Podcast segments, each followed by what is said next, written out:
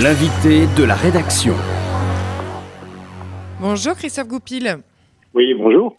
Bonjour et merci de nous rejoindre sur euh, RCJ pour parler transition écologique, mais pas seulement. Christophe Goupil, vous êtes physicien, vous êtes professeur à l'Université de Paris et vous êtes directeur adjoint du laboratoire interdisciplinaire des énergies de demain co-directeur aussi avec euh, Cécile Renoir, Rémi Beau et Christian Koenig du Manuel de la Grande Transition, publié aux éditions des Liens qui libèrent euh, en ce mois d'octobre 2020.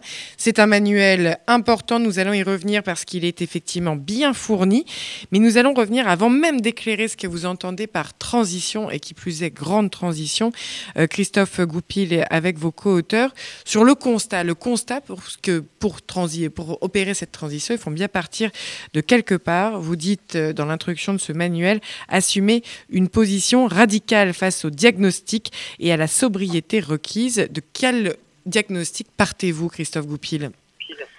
Alors le diagnostic que l'on peut faire, c'est un diagnostic qui s'établit en fait depuis la révolution industrielle, c'est-à-dire que nous humains avons commencé à utiliser du charbon puis du pétrole, ce qui nous a permis en fait de brasser la matière de la Terre à l'échelle même de la planète Terre, ce qui est une forme de définition de ce qu'on pourrait appeler l'anthropocène, c'est-à-dire qu'on a une capacité, on a acquis une capacité à, effectivement à pouvoir euh, transformer cette matière à très très grande échelle. Et aujourd'hui, on a atteint les limites de cette planète. Alors c'est connu, on le dit tous les ans, que vers le mois d'août, on considère qu'on a consommé une planète Terre. C'est des choses que l'on trouve assez couramment.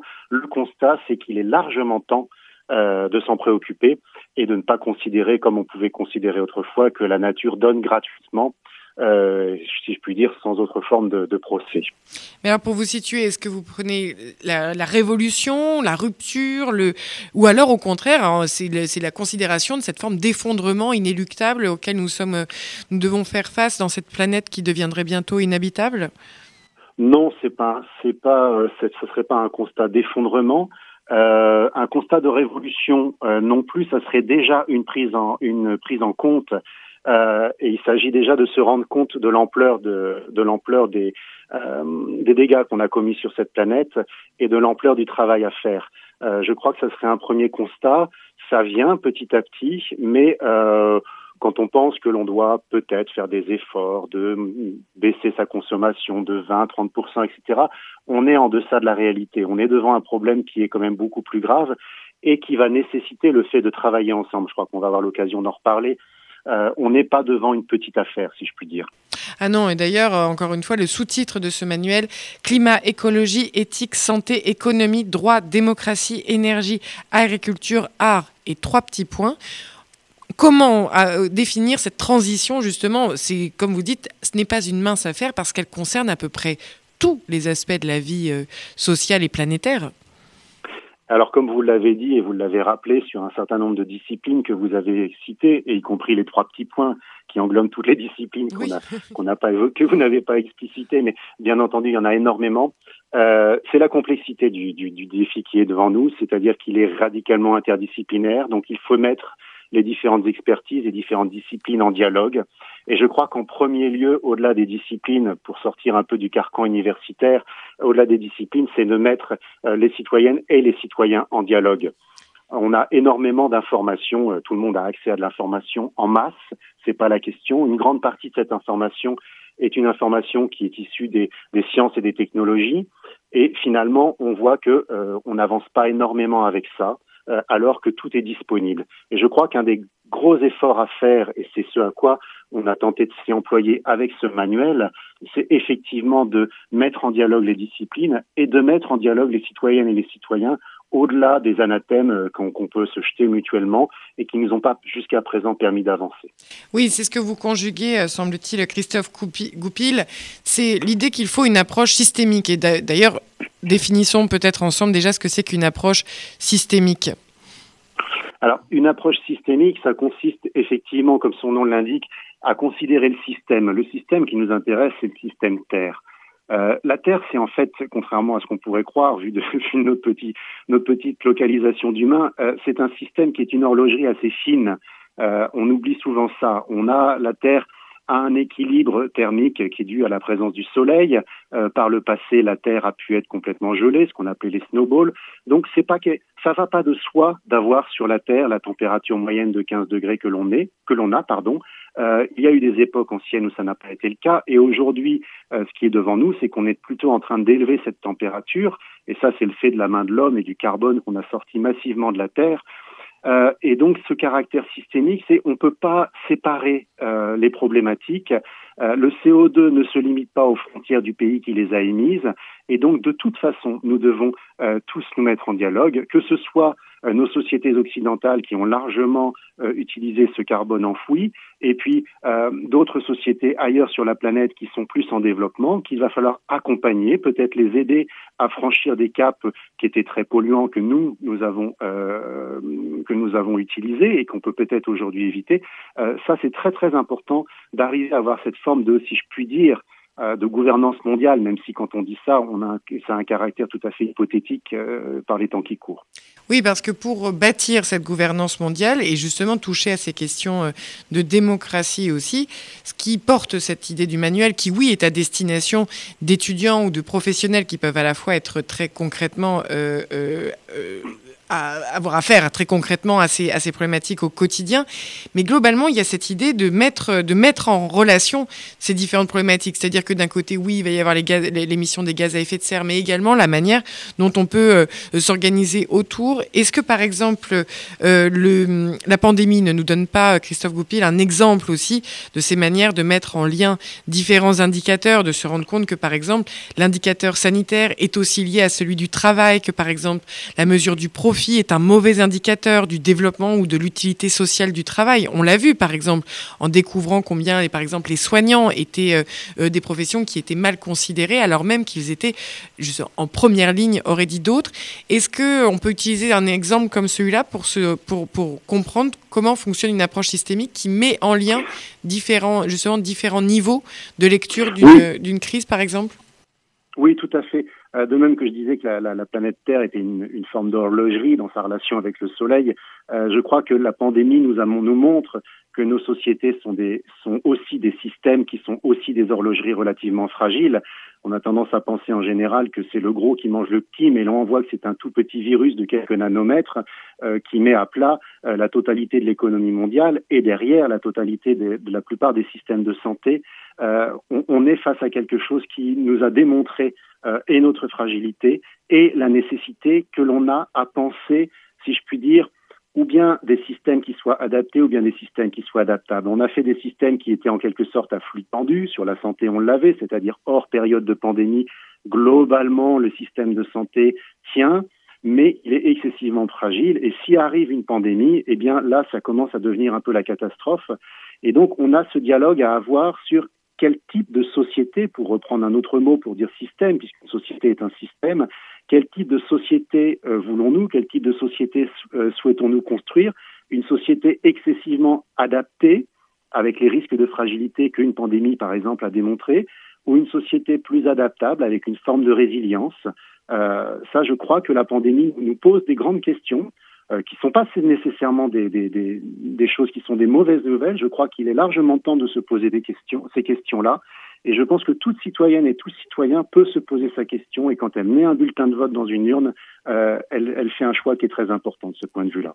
Alors, vous êtes vous-même euh, physicien, vous travaillez euh, sur les questions énergétiques et d'ailleurs, là aussi, c'est un, exemple possible, encore une fois, pour bien comprendre cette manière dont, que, vous, proposez aussi pour se saisir de ces, questions de transition sur tous les plans, par exemple celle des énergies, renouvelables. On sait aussi que ça peut avoir un lien avec aussi des manières de réinventer, d'adapter la démocratie à de nouvelles formes de pratiques. C'est par exemple, encore une fois, l'un des liens qu'on peut faire, par exemple, énergie, euh, énergie renouvelable et démocratie euh, euh, locale Oui, alors sur cette question d'énergie renouvelable qui, qui se pose indépendamment même d'une transition écologique, le simple fait de se poser la question de et demain comment est-ce qu'on va organiser un territoire par rapport aux questions d'énergie? Ce qui est intéressant avec les énergies renouvelables, c'est qu'il faut bien voir que ce sont des énergies qui correspondent à chaque fois à une certaine échelle spatiale, à un certain territoire. Je m'explique. Lorsqu'un pays comme la France, par exemple, a décidé d'un programme électronucléaire dans les années 60, elle décide de quelque chose, ça c'est l'état jacobin français, elle décide d'implanter des sources d'énergie, de production d'énergie, pardon, à l'échelle même du pays. Une centrale nucléaire, ça se destine pas à un département, c'est un objet euh, qui est un objet à l'échelle même euh, de l'hexagone. Quand on est avec les énergies renouvelables, on est sur des ordres de grandeur de production d'énergie bien inférieurs, et donc on est sur des choses qui euh, se discutent territorialement d'un point de vue beaucoup plus local. On le voit bien qu'il s'agit des parcs éoliens. Les parcs éoliens qui sont discutés sont discutés à l'échelle des régions en France, voire même parfois pour des petits parcs à l'échelle des communautés de communes. Et je crois qu'au-delà de la question technique des ENR et du débat dans lequel je ne vais pas rentrer aujourd'hui sur le fait que les ENR vont pouvoir euh, compenser euh, le carbone ou pas, euh, bon, chacun peut regarder les ordres de grandeur, ça va quand même être compliqué, mais fermons ce débat. La question qui est très très intéressante avec les ENR, c'est la nécessité pour les citoyennes et les citoyens de penser à l'échelle de leur territoire. C'est-à-dire que on a vécu une époque où on a tous des prises de courant et on ne s'est pas préoccupé de savoir d'où venait cette énergie. Avec les ENR, la question se pose et à ce moment-là, il y a une forme de responsabilisation. Et ça, c'est un point qui est très important et c'est une très bonne nouvelle parce qu'au-delà de la question énergétique, sur la question de la transition écologique, c'est bien de ça qu'il s'agit c'est la question de la responsabilisation de chacune et chacun. Oui, mais encore une fois, cette responsabilisation, elle ne peut passer que par des formes d'apprentissage. C'est également un des sous-titres de ce manuel, former pour transformer. Il y a la question euh, évidente des, étudiants, des professionnels, on l'a dit, mais là aussi, euh, donner des outils de culture scientifique aussi, des de culture, de connaissance de ces, de, ces transformations possibles. C'est l'objet, Christophe Goupil, de ce manuel pour, de la grande transition? Oui, tout à fait. Alors, ce manuel, au départ. D'ailleurs, on peut s'en saisir, encore une fois, en tant que, en tant que citoyen lambda, en se disant il est, il est, très, il est très touffu, hein, c'est un gros ouvrage. Oui. Très lourd. tout à fait. Euh, ce, ce, manuel sert de matériau de base pour former euh, la jeune génération, c'est-à-dire les, les, les, les, jeunes gens qui rentrent aujourd'hui euh, dans l'enseignement supérieur, quel que soit l'enseignement supérieur, euh, il nous a semblé qu'il était important qu'ils aient une culture générale, dans le meilleur sens du terme, de ce que recouvrait la, ce que recouvrait la question de la transition énergétique, euh, écologique. Euh, ce manuel, il n'est pas destiné directement à ces étudiants, il est destiné à leurs enseignants pour qu'ils puissent construire des cours. Ensuite, des étudiants qui seraient un peu plus avancés dans leurs études supérieures peuvent tout à fait s'en saisir. Euh, il est tout pu, comme vous l'avez dit. Euh, c'est pas un roman, et certainement pas un roman de gare, on est d'accord. Par contre, je pense qu'une des choses importantes, c'est déjà que lorsque vous achetez ce manuel, ne plongez pas forcément dedans directement parce qu'effectivement, il est touffu. Par contre, il y a une table des matières détaillée qui est très intéressante parce que euh, ça se lit évidemment beaucoup plus vite et ça permet de comprendre que vous faites par une entrée qui est la vôtre, peut-être des sciences et technologies ou plutôt peut-être par des sciences humaines, et vous allez commencer à voir les ramifications et les liens avec les autres disciplines. Donc je dirais que peu à peu, euh, c'est le cheminement habituel, même quand on fait une recherche aujourd'hui, par exemple sur Internet. On commence par ce qu'on connaît et petit à petit, chemin faisant, on s'ouvre vers d'autres dimensions et d'autres disciplines. Je pense que ce manuel peut être lu de cette manière-là. Chacun a une formation de base, une culture de base, et il peut rentrer dans ce manuel par ce qui est plutôt euh, sa formation et sa culture de base, et puis peu à peu voir que, ah, la question des sciences et technologies, par exemple, pour donner l'exemple de mes, collègues et moi-même physiciens, on se dit, bah non, nous, nous avons des sciences qui sont des sciences objectives. Et la première, premier constat qu'on fait, c'est non, ce n'est pas vrai. Euh, jusqu'à c'est vrai jusqu'à un certain point. Mais lorsque les scientifiques disent à la COP 21, attention, la limite à 1.5 est importante, ce 1.5 n'est plus simplement un chiffre scientifique, c'est une donnée, c'est un objet politique, c'est une donnée construite. Et donc, sur ce petit exemple, juste pour vous expliquer que tout physicien que je suis, j'ai moi-même fait ce chemin de commencer à apprendre que même ma propre discipline a des, a, des conséquences qui sont des conséquences bien au-delà des sciences et technologies. Et je crois que chaque discipline peut se rendre compte, et chacun et chacune peut se rendre compte euh, dans ce cheminement-là, qu'à partir de ses connaissances de départ, il va peu à peu s'ouvrir aux autres connaissances. Et c'est de ça dont je voulais parler dans la question de mettre en dialogue euh, chacune et chacun. Oui, en effet, mais tout en assumant que cette, cette connaissance génère des questions, génère des contradictions aussi. Euh, c'est souligné dans le manuel, puisque c'est de ce point de vue aussi que, que s'aborde euh, cet ouvrage. On est dans ce moment où à la fois la question de la transition, c'est aussi de se demander comment on va faire passer un Français moyen qui émet 12 tonnes de CO2 par an à moins de, à, à moins de 2 pour que que la trajectoire mondiale de, hausse de la température ne dépasse pas 2 degrés. On est devant des enjeux colossaux qui peuvent faire peur, qui peuvent écraser. Vous soulignez aussi que des mobilisations ont permis de révéler aussi la dimension sociale, politique, que tous ces choix, que toutes ces idées euh, générées par la réflexion sur la transition génèrent. Est-ce que euh, c'est avoir aussi l'humilité, mais aussi confiance dans l'idée qu'un tel enjeu peut par la, multiplication des volontés, des, des, justement, du travail de connaissance des uns et des autres, trouver, euh, trouver une réponse collective Christophe Oui, oui, oui, j'y crois profondément. Si on prend la question du transport. il faut avoir confiance euh, déjà en tant qu'auteur, co-auteur de ce manuel. oui, vous avez tout à fait raison. Mais en prenant, prenant l'un des secteurs, euh, par exemple celui du transport, on, voit que les pratiques des, citoyennes et des citoyens ont changé. Il y a 20 ans, il n'y avait pas de covoiturage et ces choses se sont petit à, petit, euh, mises en place. Euh, aujourd'hui, dans une voiture, en moyenne, il y a 1,3 passagers. Euh, bon, c'est pas beaucoup, euh, effectivement, avec les transports en commun, on arriverait à améliorer bien de, manière assez drastique, en développant fortement des transports en commun, d'améliorer de manière assez drastique l'impact CO2 du transport. Ensuite, on peut le faire d'une façon assez violente, qui est de décider qu'il n'y a plus de véhicules, de particuliers, ou bien petit à petit, en, aidant et en accompagnant chaque citoyenne et chaque citoyen dans le fait que Bon, euh, cette voiture, quand je suis tout seul dans ma voiture, c'est pas exactement une très très bonne solution pour la planète. Évidemment, si je suis en périurbain et que j'ai pas d'autre solution, eh bien, je fais comme je fais de cette manière-là. Mais le jour où je mets mon bulletin de vote, je peux choisir effectivement le politique qui prendra des décisions pour aider à ce qu'il y ait euh, un réseau, par exemple, de transport de transport en commun beaucoup plus développé. C'est des choses qui peuvent être parfois sur des constantes de temps relativement longues, c'est vrai, d'autres fois sur des constantes de temps relativement courtes. Mais on a souvent tendance à penser que c'est pas possible. C'est pas possible en France que on finisse par abandonner là euh, chacun sa voiture ou chacun sa bagnole, comme on pouvait dire. Euh, je crois au contraire qu'il y a des tendances lourdes qui peuvent se mettre en place et euh, il, est arrivé par le passé. Je vais donner un, simple exemple. En 1900, dans la ville de Paris, en 1900, il y avait 80 000 chevaux. Il n'y avait pas de voiture, de véhicule à, à moteur à combustion interne.